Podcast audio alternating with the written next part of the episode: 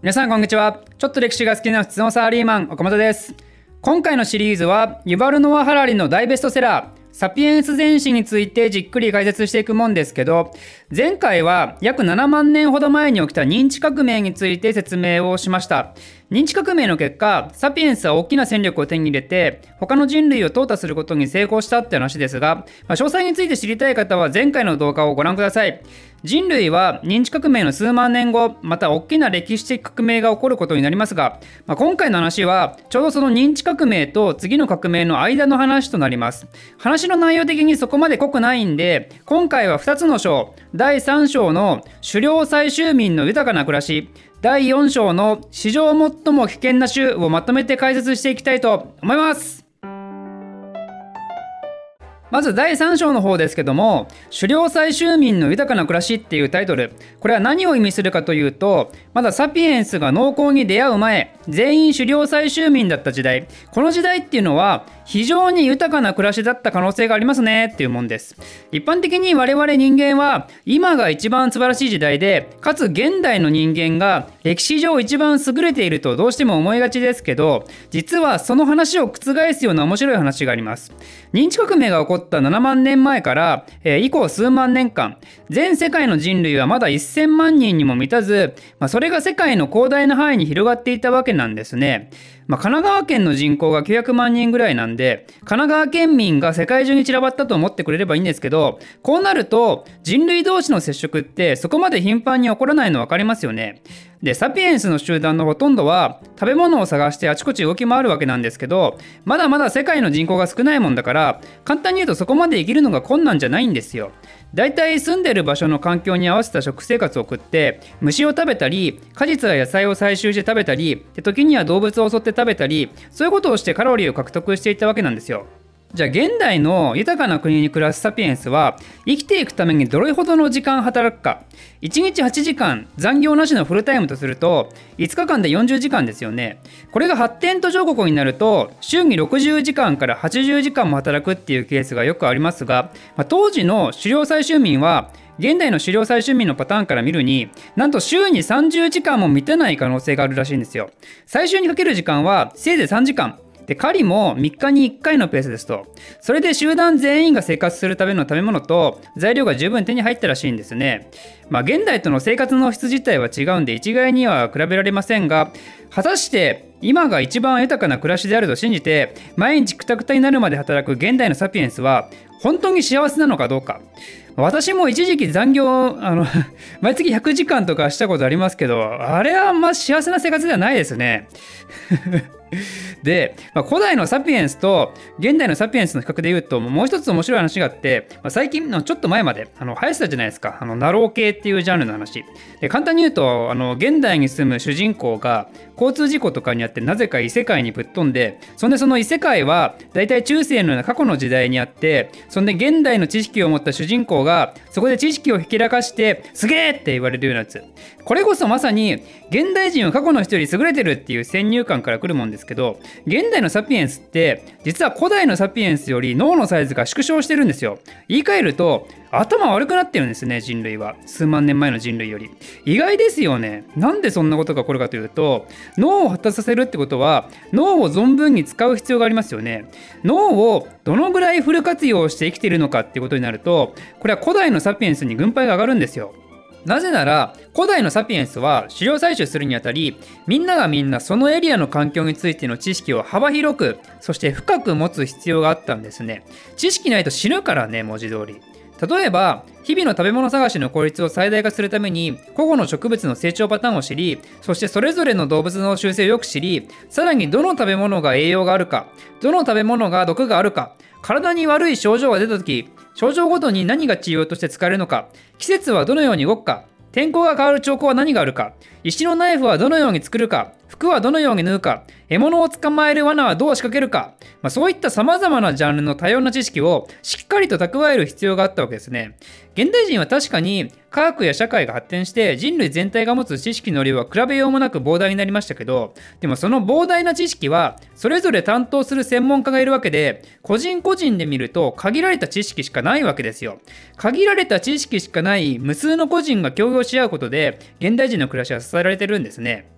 肉をさばく知識もない。フライパンを作る知識もない。さらには火を自分で起こす知識すらなくても今の我々は美味しいステーキがいつでも食べられるわけですと。金さえあれば。でそれに対して古代のサピエンスは全員狩人であり植物学者でありコックであり天気予報士であり医者であるようなもんなんで、まあ、それは脳は大いに刺激されて発達していたのは理解できますよね。でしかもそれどころか古代人は様々な形で体を大いに使って生活してるんで、全員手先は器用だし、持久力はあるしってことで、まあ、個人対個人で考えると、古代人に勝つのはなかなか難しそうなところですねって話です。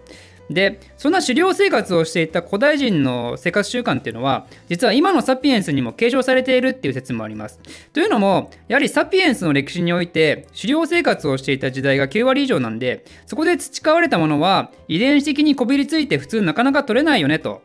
例えば現代人はなぜ健康に悪いと知りながらも高カロリーなものを好んで食べてしまうのかこれは狩猟生活っていうカロリー摂取が不安定な時代において高カロリーのものを率先して食べる必要があったんで、まあ、その名残っていう有名な話がありますね、まあ、これはあくまで一例ですけどでもこのように本能的に古代人と現代人で共通点があるように現代人と古代人の精神構造つまりどういうことを考えて生きてきたかっていうことも実は古代から何も変わってないんじゃないかっていう論争がありますただこれは立証するのは難しいよねっていうのがサピエンス電子の結論ですね。遺品なんかの物質的証拠は現代にまで残ってるんで、古代のサピエンスがどのような行動をしていたのか推測できるんですけど、じゃあ果たして何を考えながらそれをしていたのかっていうのは残念ながら理解できないんですよ。まあ、なぜかというと、ここで前回の認知革命が出てくるんですけど、認知革命のおかげでサピエンスは虚構を信じる力を手に入れたわけですよね。虚構を信じて想像上の現実を作り上げることができるようになったわけですよ。まあ、分かりやすいところだと神っていう現実にはいないものの存在を信じ込んででそれをもとに行動パターンが変わると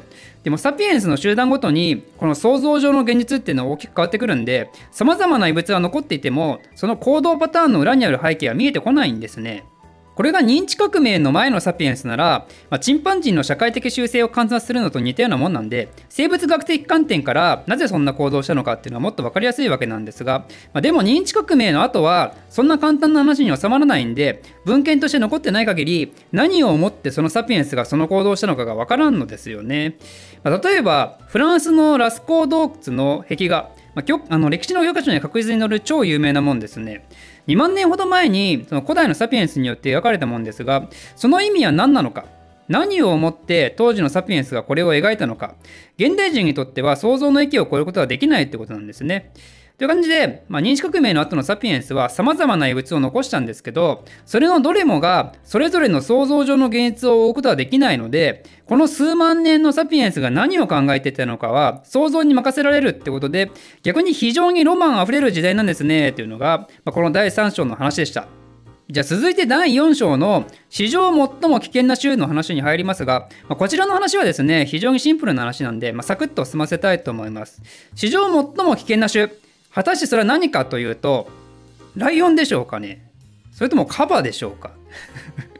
いや違います。これこそまさにサピエンスであるって話です。なんでサピエンスが史上最も危険な種であるのか。危険な種っていうのは、これは何視点の話かというと、もちろんサピエンス以外の種ですね。サピエンスは認知革命以降アフリカから世界中に飛び散ったわけですけど、そのさなか他の人類を滅亡に追いやったことは、まあ、前回も話したと思います。それだけではなくて、実は人類以外にも様々な種類の動物が滅亡に追いやられているんですね。で、わかりやすいところだと、オーストラリア。それまでオーストラリアには大型動物が数多くいたんですけどサピエンスがオーストラリア大陸に到着した約4万5千年前になると突如としてその動物たちは姿を消すことになります。これは気候変動による絶滅っていう説も、まあ、一応あることはあるんですけどでもそれまでにおいても気候変動は多々発生していてそれでも大型動物たちは乗り越えてきた歴史があるんですよ。それがサピエンスが到着した途端に滅亡してしまう。果たして因果関係はあるのかどうか。オーストラリアだけでなく、その後ニュージーランドでも同じことが起こり、さらにはアメリカ大陸でも同様の悲しい事件が起こります。ということで、サピエンスが新しい場所に行き着くと、明らかにそこの土地の生態系が荒れるんですね。なんで、ユバルノア・ハラリは、サピエンスのことを生態系の連続殺人犯と呼んでいます。